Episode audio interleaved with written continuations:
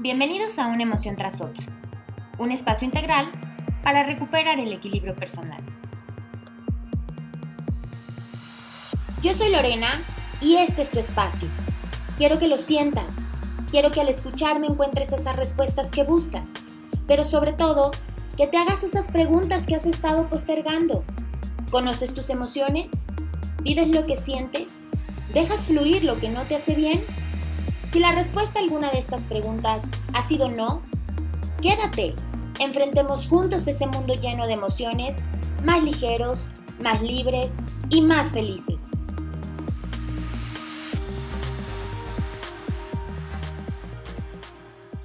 Acompaña Tere Camarillo. Ella es titular del Centro de Justicia Alternativa, dependiente de la Facultad de Derecho de la Universidad Autónoma de San Luis Potosí. Y el tema que vamos a tratar el día de hoy, precisamente, es uno de los medios alternos de solución de conflictos que más beneficios aportan a quienes pasamos por un proceso legal.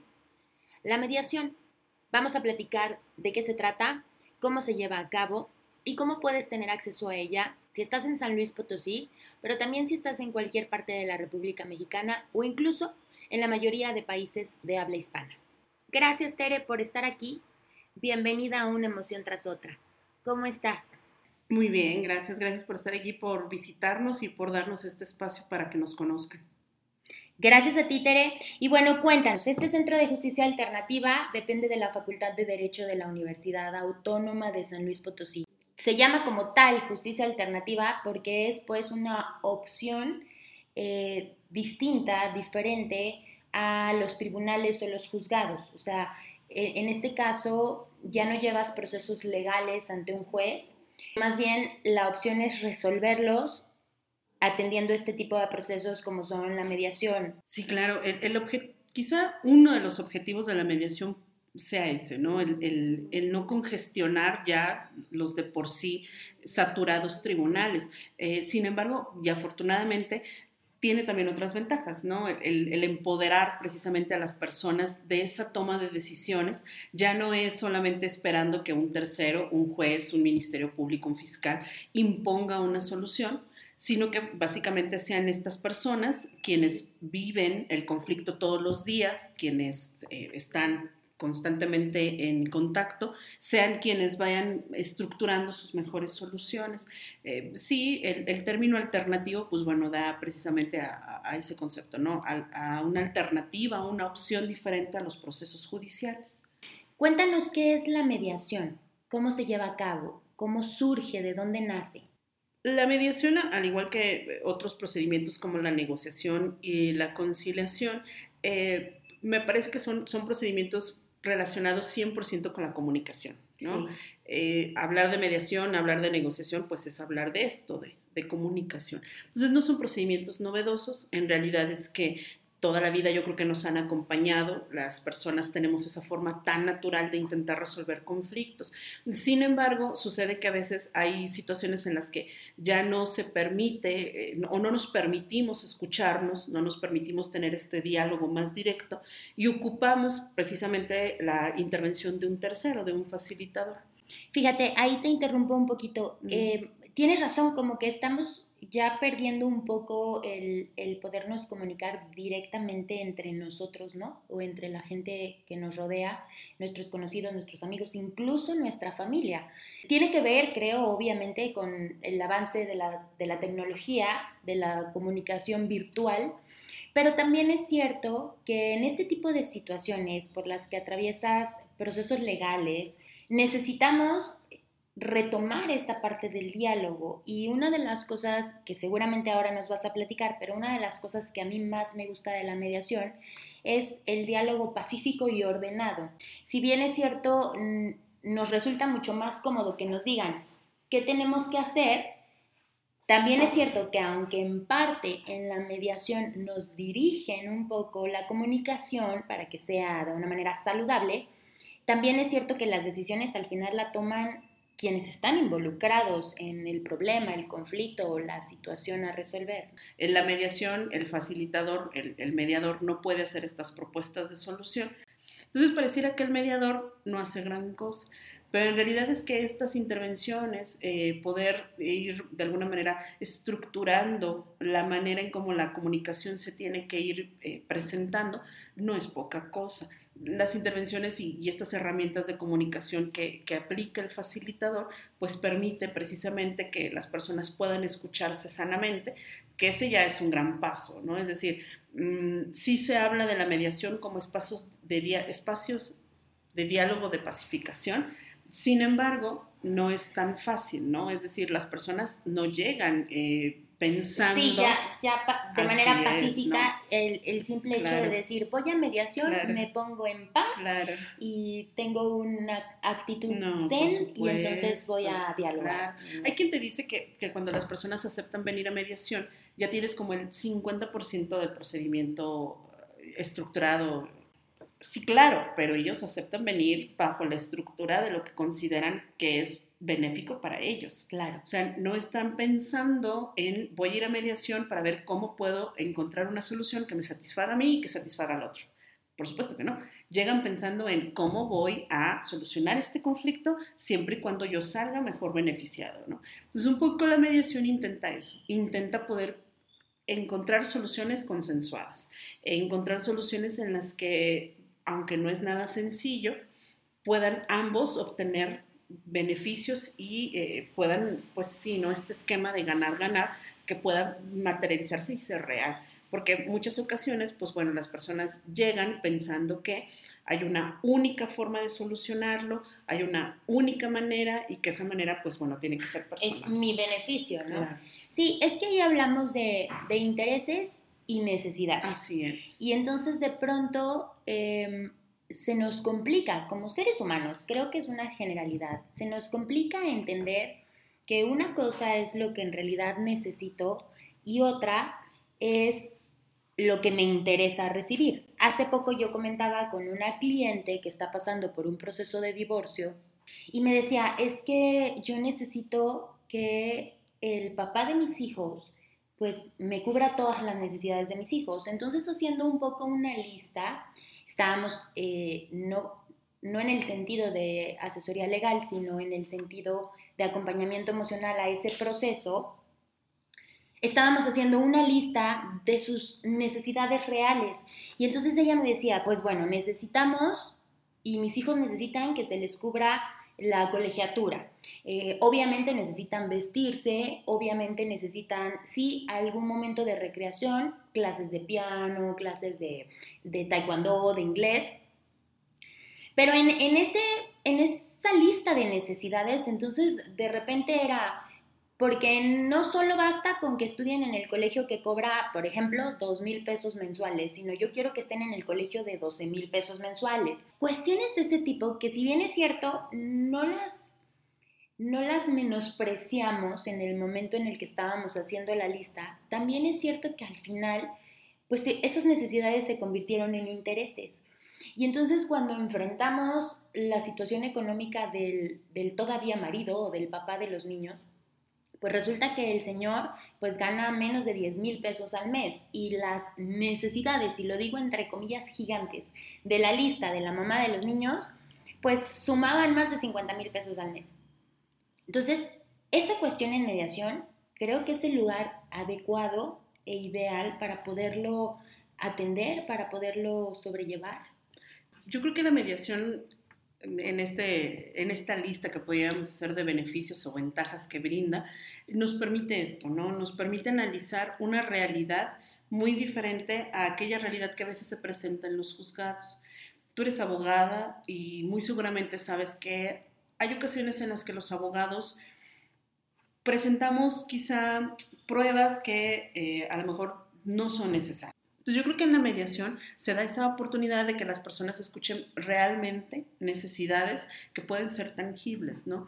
Em, a mí me pasó hace poco, estuve con unas personas, eh, y también era como en este sentido del divorcio, en el que mm, hablábamos de las visitas, ¿no? De las visitas que el papá puede hacer con los hijos. Entonces ella decía, por sentirse todavía muy molesta por cómo se estaban presentando las cosas entre la relación de ellos, ella decía querer tener fechas súper fijadas, ¿no? Así de nada más los lunes y nada más los miércoles que él pase de 6 a 8 y ya está, ¿no? Entonces yo le preguntaba, bueno, pero ¿qué, ¿cómo se sentirían sus hijos si tuviéramos esa calendarización tan exacta? O bien, ¿cómo se sentiría ella si, por ejemplo, no sé, resulta que el, el lunes es el cumpleaños de ella y porque es el lunes a las 6 de la tarde, los niños se tienen que ir con su papá porque así lo tiene indicado la sentencia. Sí, al final el juez determinó que fuera un régimen de visitas así súper inflexible, ¿no? Muy estricto y que pues la vida no es tan estricta, ¿no? De pronto nos enfrentamos con N cantidad de situaciones que definitivamente no podemos controlar. Y esto es una parte que para mí es de las más valiosas de, como dicen, las ventajas o los beneficios de la mediación, que es precisamente el cara a cara entre quienes se están involucrando o están involucrados en esta situación de conflicto. Porque es cierto, en nuestra labor como, como abogados, de pronto perdemos un poco el piso, y eso lo digo con mucha tristeza porque es real, y entonces el, el, el conflicto de mi cliente lo convierto en mi conflicto. Así es. Y entonces yo ya no veo más allá de ganar ese juicio, ganar ese asunto, ganar ese proceso y, la, la, mayoría de las veces incluso termino perjudicando hasta a mi cliente, porque en este ejemplo que pones del régimen de visitas tan estricto, pues muy seguramente la meta en un, en un problema grave en el momento en el que algo no salga exactamente como esperan que sale. Y en un problema grave no me refiero tanto al sentido legal, sino al sentido emocional, o sea, ese conflicto que finalmente, conflicto interior que finalmente vamos enfrentando de la mano de cuando pasamos por un proceso legal y que esta parte de las emociones pues no nos enseñaron, no nos han enseñado a, a manejarlas, a trabajarlas al momento de enfrentar un proceso legal. Entonces, en la mediación se evita este tipo de cuestiones, ¿no? O sea, se evita el hecho de, que hay alguien más que terminará decidiendo y alguien más, entiéndase, por abogados y por jueces.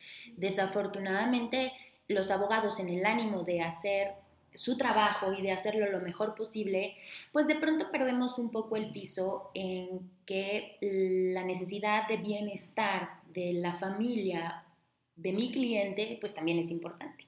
Sí, por supuesto. Yo creo que eh, las, las, emociones en mediación se trabajan diferente, ¿no? Es decir, no se dejan afuera del tribunal, no se dejan afuera de la sala de mediación, por el contrario, acompañan, eh, acompañan todo el procedimiento de mediación, las emociones están ahí, porque siempre pueden estar presentes, ¿no? Pudiéramos pensar que en los primeros contactos con el conflicto es cuando están más, quizá más exponenciales, pero lo cierto es que ya cuando se arriba también a un acuerdo, en caso de que esto pase, también hay emociones, ¿no? Y, la verdad es que son emociones trabajadas diferente, porque, insisto, en, los juzgados muchas veces pues hay una sentencia, pero a final de cuentas ese conflicto sigue estando para ellos y, y van a salir y probablemente el conflicto, vamos, ¿se atiende en los juzgados la controversia? Sí, pero no el conflicto real. ¿no? Entonces las personas se siguen llevando ese pendiente, se siguen llevando todavía esa sensación de no sentirse eh, quizá muy satisfechas con el resultado.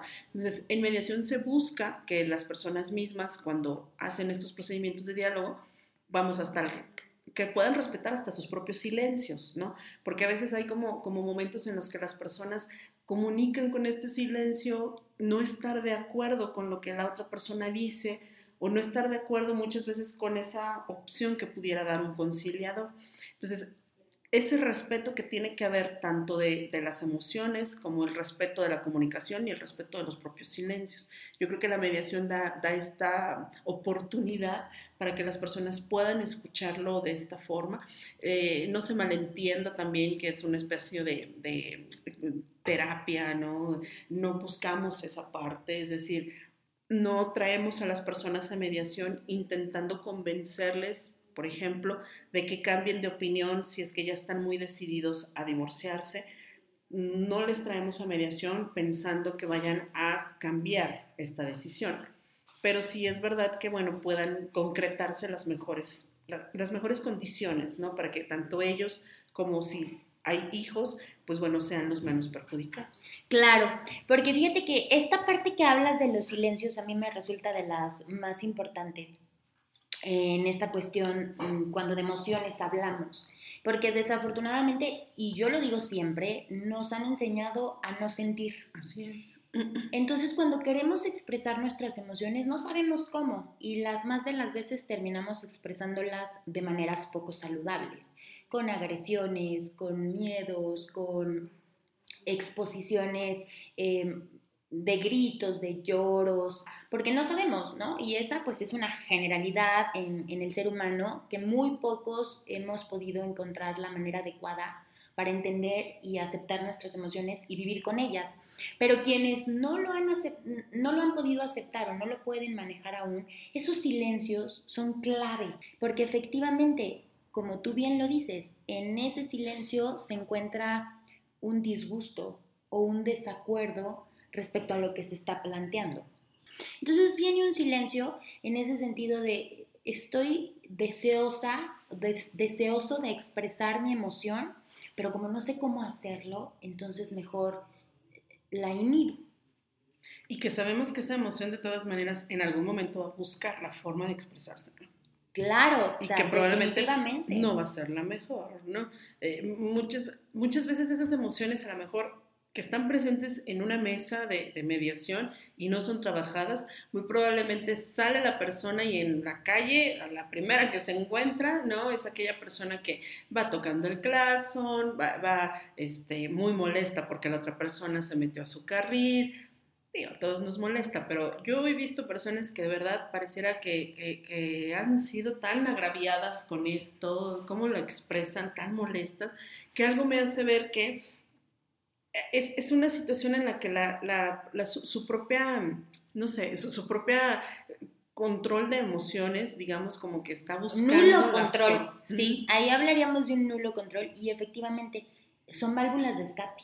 Lo platicábamos un poco antes de empezar esta entrevista, hablábamos del agua que busca por dónde salir a como sea, ¿no? Eh, tú puedes poner piso, puedes poner este, muchas capas de cemento, de eh, ladrillos, etcétera, pero al final si lo estás haciendo sobre un manto acuífero, sobre un manantial, pues finalmente el agua va a tener que buscar por dónde salir y, la, y lo va a encontrar y no va a ser de la mejor manera porque te va a destrozar eh, el espacio que tenías construido, seguramente sí.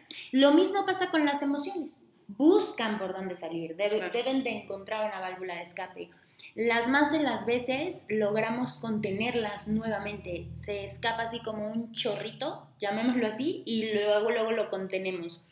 Pero, pero estamos en ese riesgo constante de tener esas explosiones, que lo que era tristeza se termine convirtiendo en ira que lo que era decepción se termina convirtiendo en, impotencia o en frustración y se expresan de la manera menos adecuada y menos saludable. Pero y, en, los momentos, perdón, ¿no? También en los momentos menos adecuados. Es decir, a lo que me refiero es, puede ser que yo tengo esta emoción con mi vecino, pero resulta que como no la puedo eh, trabajar o confrontar, pues resulta que esa misma emoción me acompaña a mi trabajo. Y entonces a la primera persona con la que probablemente no soy tan eh, empática, pues probablemente esa emoción, pues bueno, va, a explotar, ¿no? Pero viene de origen a lo mejor de una relación fracturada con mi vecina y entonces termino pegándole un grito tremendo a mi hijo. Es que fuerte. Cuando mi hijo pues al final no hizo nada, pero mi vecina me me provocó una emoción que no, que no pude externar de la manera adecuada. Y bueno, todo esto eh, se trabaja de cierta manera, a lo mejor no directamente como lo mencionas, no se trata de una terapia psicológica ni, ni nada por el estilo, pero sí se toma en cuenta, sí las emociones son importantes en el proceso de mediación, porque entonces, como decíamos al principio, si es voluntaria eh, la participación en la mediación, pues yo ya tengo las ganas de resolverlo de una manera distinta, ¿no? Yo ya tengo ahí la lucecita que se me encendió en donde me dicen, esta es una opción para llevar a cabo a buen término tu proceso, sin necesidad de rasparte, de desgastarte y sobre todo aligerando eh, la misma carga emocional, la misma carga procesal y sanando esa relación con, con quien estás viviendo el proceso, ¿no? Y, lo ves en los, mismos procedimientos, es decir, lo ves cuando las personas están aquí, eh, sucede que llegan quizá alteradas y entonces sí notas de alguna manera esa transición, ¿no? Es decir, desde el momento en el que las personas no desean escucharse hasta el momento en el que ya deciden por sí mismas de alguna manera darse la oportunidad de conocer el otro punto de vista, que, me, me, parece que ya es un gran avance. Es decir, no se puede apostar, no se puede eh, garantizar que todos los procedimientos de mediación terminen con un convenio o terminen con un acuerdo, lo cual me parece que también es muy sano. Claro. Porque no estamos forzando a que las personas acepten como una solución algo que no les, vamos, no, no es de ellos, ¿no? No les satisface. Y entonces, como no todos los procedimientos terminan eh, en ese acuerdo, me parece que ya este, esta modificación de conducta que hay ya del solo hecho de quererse escuchar, creo que ya es un aporte, una, un punto a favor, ¿no? Que pudiéramos darle como, como un beneficio a la mediación. Que quizá a lo mejor, a diferencia de unos procedimientos judiciales, pues bueno, sí o sí terminan con la sentencia, ¿no es cierto? Aunque claro, esa sentencia, pues bueno, va a terminar por aparentemente satisfacer solo a una de las partes o lo que es peor, a ninguna de ellas, ¿no es cierto? Así es, sí, fíjate que desafortunadamente, y sobre todo cuando hablamos en materia familiar, eh, desafortunadamente las sentencias rara vez eh, favorecen a las partes, y, no por nada, sino por lo mismo que, hablamos hace un momento la vida está en constante evolución, entonces lo que yo hoy necesito o me funciona con la dinámica de mis hijos, yo como mamá, mañana probablemente sea distinta. Lo que a mí hoy como papá me funciona para el régimen de visitas, en el caso de que sea yo el que, el que tiene opción de visitar a los hijos, pues mañana va a ser distinto. Entonces, toda esta cuestión, bueno, a mí me parece que la mediación definitivamente es una opción que te abre un mundo de posibilidades, ¿no? Sí, abre un mundo de diálogo. Creo, que ese es el, el, elemento más importante. Sabemos precisamente que ese diálogo, pues bueno, al, al, estar de alguna manera esta comunicación ya fracturada por el propio conflicto, sabemos que la intervención del facilitador de alguna manera intenta reconstruir esa comunicación.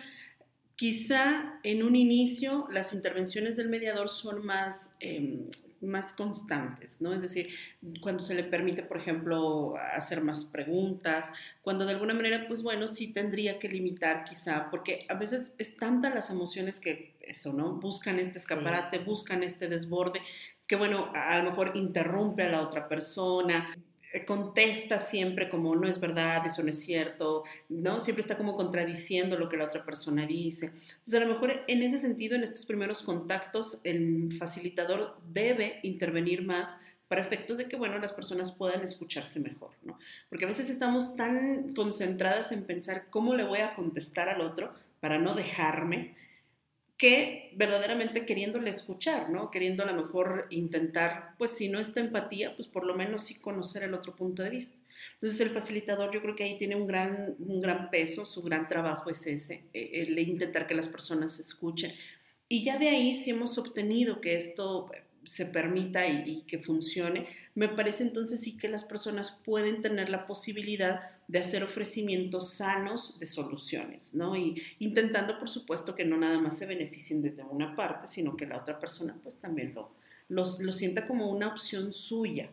A lo mejor lo propuso la otra persona, pero lo siento mío porque sí me incluye, ¿no? Porque, claro, porque, fue a través del diálogo. De, porque la fuimos construyendo, construyendo probablemente, porque hay un andamiaje, ¿no? De esa forma de, de, cómo, a lo mejor cómo llegamos y cómo, cómo nos vamos. Ese es básicamente el objetivo.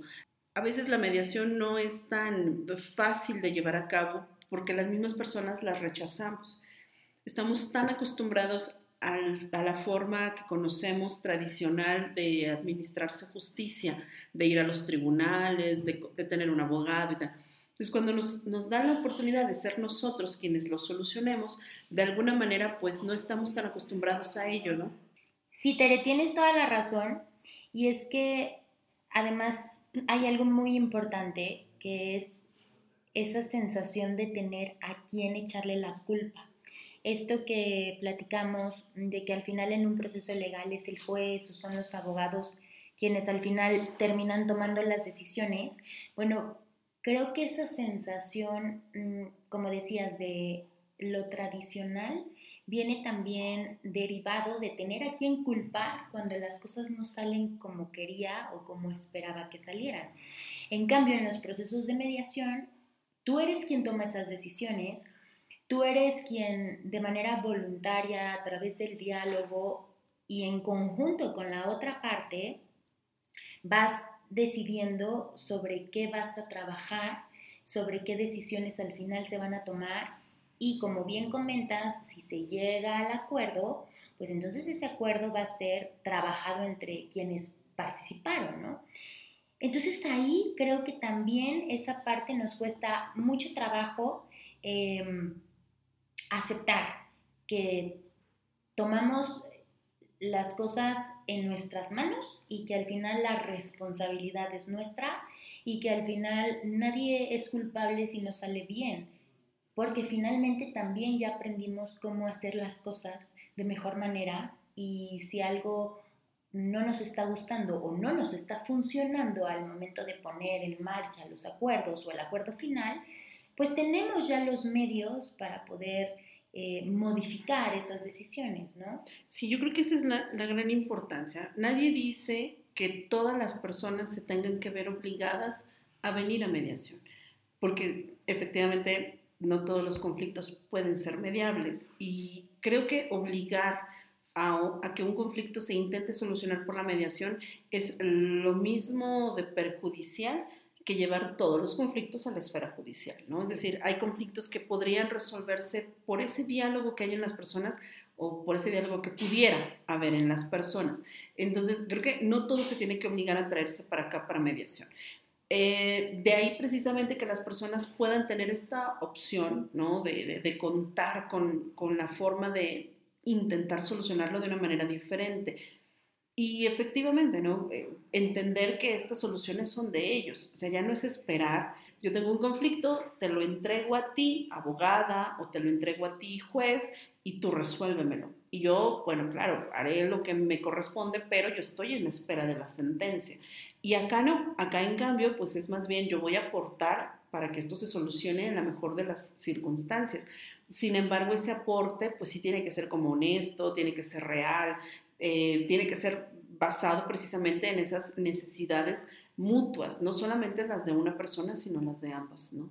Claro, y sobre todo congruente. O sea, si queremos llevar a buen término una situación de conflicto, pues seamos congruentes con ese buen término. Platicábamos en algún momento que al principio de los procesos de mediación te ha pasado o suele suceder que las emociones están tan desbordadas que entonces solo piensas en atacar. Eh, no escuchas la propuesta porque ya estás pensando en cómo, cómo lo vas a contradecir o cómo lo vas a confrontar. Entonces, si tomamos la decisión de resolverlo por nuestras propias eh, maneras o por, por, nuestras, en nuestras propias manos está la solución. Y si tomamos esta vía, pues entonces ser congruentes con esas ganas de, como decías, ganar, ganar, de ambos obtener la mejor solución, el mejor camino posible, ¿no? Y el mejor acuerdo posible. Y Tere, todo esto que hemos estado platicando, pues seguramente la gente que nos escucha se haga esta pregunta de, bueno, ¿y cómo es realmente? ¿Cómo se lleva a cabo? O sea, ya sé todos los beneficios, sé que en definitiva es una cuestión en donde yo tengo en mis manos las decisiones, pero ¿cómo la llevo a cabo? ¿Cómo empiezo? ¿Cómo, cómo me voy dando cuenta? O sea, ese proceso ya puro y duro, un poquitito cuéntanos. Claro, bueno, primero partimos de una solicitud, ¿no? Es decir, hay una persona que nos hace de conocimiento este conflicto. Entonces, esa persona viene, nos relata cuál es su conflicto y nosotros empezamos por un poco determinar si ese conflicto se puede mediar o no. Entonces, determinamos esa posibilidad de la mediación y después nos eh, dedicamos a hacer una invitación. Entonces vamos con la otra persona, lo que llamamos la parte complementaria de, esta situación, mm, nos dedicamos a buscarle y charlamos o platicamos con esta persona. De igual manera, pues bueno, le expresamos cuáles son los beneficios de que decida venir, eh, intentando convencerle, porque ahí realmente sí es un trabajo de convencimiento. Claro, porque partimos ya de una relación fracturada. y si bien es cierto, una de de las personas involucradas en esta relación fracturada tiene la intención y el interés de resolverlo a través de la mediación, pues la otra persona o las otras personas, porque también puede ser varias personas involucradas, posiblemente no o ni siquiera tengan idea de que existe y se resistan ¿no? a abrir este espacio. Quizá no es tanto que, que, rechacen el procedimiento porque no les parezca importante. Muchas veces lo rechazan porque no lo conocen. Sí. Porque como te decía hace un momento, estamos todos, me parece, acostumbrados a esa única manera de resolverlo, ¿no? Eh, tengo un conflicto, pues inicio una demanda. Tengo un conflicto, busco cómo someter al otro. Y cuando les planteas esta posibilidad de acercamiento de diálogo, hay quienes no lo aceptan. Y si esta persona decide venir, pues bueno, ya entonces nosotros concretamos una sesión conjunta. En la sesión conjunta entonces eh, iniciamos precisamente haciéndoles las puntualizaciones de cómo se desarrolla el procedimiento, de que, bueno, es un procedimiento que busca mirar hacia adelante, ya no tanto como, como escarbar en el pasado, ¿no? Porque viene esta parte de, echarse culpas, claro. ¿no? De es que tú me dijiste, es que tú empezaste. Es, que, hace tres años habíamos decidido y ahora no lo cumples. Exactamente. Entonces, sabemos que el conflicto tiene sus antecedentes y tiene su procedimiento de historia. Sin embargo, no podemos de alguna manera tampoco detenernos en ello si estamos buscando soluciones que, que bueno... Que a futuro se, se, implementen, ¿no? Exacto, ¿no? Que, que, puedan llevar a las personas a que realmente eh, encuentren beneficios para ellos. Entonces, un poco llevamos llevando esa parte desde la parte de narración o, exposición del conflicto hasta encontrar eh, lo que pudieran ser propuestas de solución de ambas personas.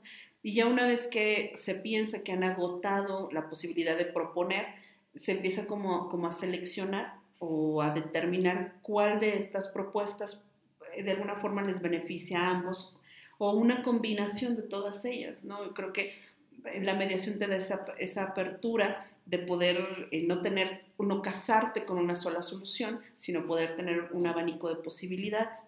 Y ya una vez que tienen como todo esto ya bien definido, eh, definido puntualizado o observado, buscamos que todo esto se concrete en un acuerdo y que ese acuerdo pues sobre todo tenga, eh, vamos, sea muy puntual en, fechas, en tiempos, en maneras de hacer las cosas. Eh, se busca siempre que, haya un respeto mutuo, ¿no? Más o menos serían las bases de, un, de, lo que para nosotros pudiera ser un muy buen acuerdo.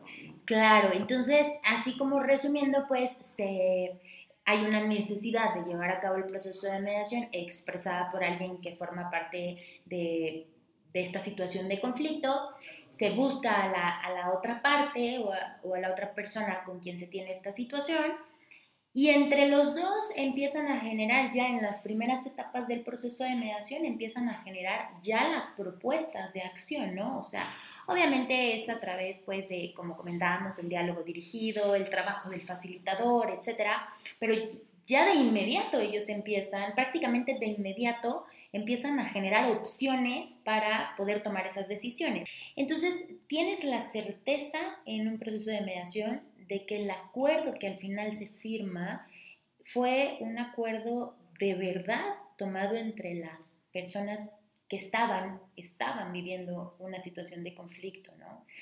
Y eso te queda muy claro por todo el proceso que trabajas. Y este acuerdo, Tere, ¿qué pasa en la cuestión legal? Ya cuando lo tienes, ¿qué pasa después? ¿Cuál es cuál es la, legalidad de este acuerdo. Sí, yo creo que esa parte no nos podemos desprender, no solamente porque somos abogadas, sino porque, vamos, todas las personas ocupamos esa cierta seguridad jurídica, ¿no? Es decir, eh, más allá de que podamos llevarnos bien y podamos, ah, de alguna manera, hasta recomenzar a dirigirnos la palabra, independientemente de ello, pues yo requiero algo que me dé una certeza de que vas a cumplir ¿no? con, con, lo que está estipulado en este convenio.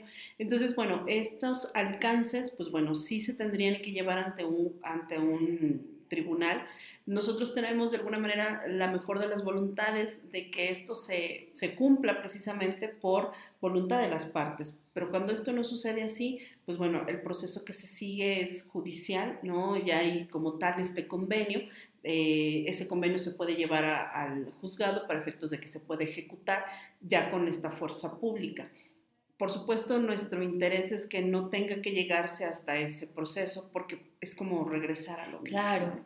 Pero lo cierto es que pasa, es decir, no podemos pensar que todas las personas que llegan aquí, pues bueno, van a, cumplirlo, pero lo cierto es que hay un alto porcentaje de aquellos que lo hacen sin la necesidad de que esto tenga que ser obligado por otra persona. ¿no? Sí, porque en definitiva hablamos de acuerdos de voluntades como tal, pero es cierto, como lo hemos platicado durante, durante estos momentos, eh, la vida evoluciona. Entonces hay muchas cuestiones, a veces muchas situaciones externas que, bueno, que van sucediéndonos en la vida y que lo que ayer me parecía ideal, mañana me resulta imposible, por ganas o por situaciones eh, eh, ajenas a mí. Pero entonces este convenio o este acuerdo tiene absoluta validez legal. Una vez que se firma, se empieza a poner en marcha sin necesidad de elevarse a sentencia Así es. Y en el caso, por ejemplo, muy puntual del divorcio, si bien es cierto, ya dentro del proceso legal existen figuras eh, de divorcios más rápidos o expeditos, pues también es cierto, o el, o el divorcio por mutuo, ¿no? que se lleva a cabo igual un convenio, ¿qué pasaría en este caso si para llegar a ese convenio de divorcio yo deseo llevar a cabo el proceso de mediación? Posterior a mi acuerdo en mediación, yo tengo que continuar el proceso legal para obtener mi sentencia de divorcio. Así es. O ya automáticamente pudiera quedar divorciada. ¿Cómo, sería esa parte? No, no, no. Eh, sí, son, digamos, como dos escenarios diferentes, ¿no? Las personas sí requieren por sí mismas la sentencia de divorcio, sí tienen que continuar con el proceso judicial el convenio de mediación acompañaría el proceso judicial, ¿no? Es decir, sabemos que el litigio, ¿no? Sabemos que todo el proceso judicial a veces versa en ese pleito que hay de ponernos de acuerdo. Sí. Como, por ejemplo, yo quiero este, visitas, pero yo quiero que estén conmigo toda la semana. Y la otra persona dice, no, solamente los fines de semana. Y entonces, en ello ya radica de por sí un conflicto. Entonces, a lo mejor ese conflicto muy puntualmente lo traemos a mediación hay ese convenio y por ese sentido ya no tendrían, digamos, que desahogar pruebas, ya no tendrían que eh, concretarse en ese sentido en el proceso. Sin embargo, a lo que hace la sentencia misma del divorcio, sí tendrían que continuar con el proceso judicial. Qué bien. Bueno, más adelante en algunos episodios próximos vamos a estar hablando especialmente de cómo se llevan a cabo los procesos de divorcio y qué opciones tienen ahora mismo eh, las personas que desean o deciden divorciarse, por lo menos en México, en nuestro país. Por eso tocaba este tema, porque seguramente, bueno, van a surgir de este tipo de dudas y que las vamos a abordar ya en su momento con los especialistas. Sin embargo, sí es una opción padrísima que a mí me parece ideal para limar asperezas, llamémoslo así, previo a llevar a cabo el proceso legal eh, de manera formal, porque eh, liberas la carga emocional que puede resultar del conflicto o de la situación de conflicto entre los cónyuges y entonces fluye de manera mucho más saludable ya el proceso legal. Eh, incluso creo que hasta para los mismos abogados es un trabajo mucho más saludable y más ligero, ¿no? Sí, eh, yo creo que lo has definido de una forma muy, muy diferente. Sí, creo que es un espacio de preparación. No estamos diciendo que las personas tengan que convencerse, pero sí prepararse de alguna forma de manera diferente, ¿no? Em, no decimos que la mediación venga a eliminar todo proceso judicial, pero sí lo viene a complementar. Claro. Entonces, quizá la mediación atiende o, brinda la oportunidad de que las personas puedan escucharse de esa manera. Es un espacio de confidencialidad en el que las personas saben que esa, esa confidencialidad se debe de respetar, pero también es un proceso totalmente voluntario. Entonces, si yo sé desde un inicio que no estoy obligada a llegar a un acuerdo, nada tiene que forzarme a proponer algo con lo que no estoy convencida porque es voluntario. Entonces, cuando ya lo he hecho, cuando ya por mi propia voluntad he he, planteado una posibilidad de solución, queremos pensar que es desde el ámbito totalmente honesto, ¿no? Sincero, de pensar que son las mejores circunstancias para resolver. Claro, así es. Y bueno, pues como saben quienes nos están escuchando, una emoción tras otra eh, trabaja precisamente el acompañamiento emocional de las emociones que surgen de los procesos legales. Y para nosotros, para mí en particular, definitivamente la mediación es una de las mejores opciones que podemos intentar cuando estamos por iniciar un proceso legal. No significa que sustituya el acompañamiento emocional y como lo comentamos en algún momento, tampoco significa que se trate de una terapia pero te prepara el camino para enfrentar ese conflicto que finalmente lo estás viviendo. Eh, yo cuando empecé a estudiar esto de la mediación, los medios alternos de solución de conflictos, una frase que me quedó muy grabada y que a la fecha se lo repito a todos quienes llegan a mí para solicitar ya sea el servicio de acompañamiento emocional o la asesoría jurídica, no eres tú contra la otra persona, son ustedes dos contra el conflicto. Entonces, si queremos mejores soluciones, tenemos que tener mejores actitudes y mejores opciones. Una de ellas, pues es la que hemos estado platicando el día de hoy, que es la mediación. Los invito de verdad a que nos dejen sus comentarios, a que quienes están en San Luis o en estados cercanos se acerquen a este Centro de Justicia Alternativa. En los comentarios del episodio, por ahí les voy a dejar toda la información de Tere y toda la información del centro. Pero está muy fácil, pues depende de la Facultad de Derecho de la Universidad Autónoma, así que no es difícil encontrarlo. Ojalá, Tere, podamos tener pronto otra oportunidad como la de hoy, que podamos seguir platicando y platicar a más grandes rasgos de cómo se llevan a cabo los procesos de mediación, de cómo impactan. Si en algún momento pudiéramos tener... Em, hay algunos participantes que nos quisieran compartir su vivencia en el proceso de mediación, su experiencia derivada de un proceso de mediación, bueno, estaría padrísimo que los pudiéramos conocer y pudiéramos eh, entender desde su perspectiva cómo es que lo viven. Pero por hoy creo que nos has dado un panorama muy amplio, pero además, de verdad, si están pasando por un proceso legal o si van a iniciar un proceso legal, Date permiso de sentir tus emociones. Date permiso de expresar lo que estás sintiendo. Hay espacios especiales en donde te puedes sentir seguro, en donde te podemos ayudar, te podemos acompañar en ese mundo lleno de emociones.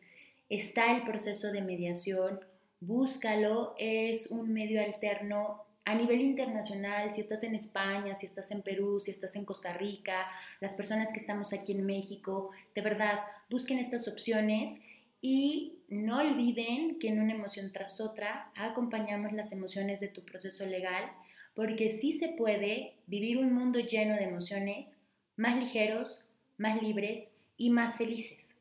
Tere, muchísimas gracias por hoy. Tú sabes que te quiero y gracias por formar parte de la emoción tras. Un abrazo para todos. Si te gustó este episodio, sígueme en redes sociales como una emoción tras otra.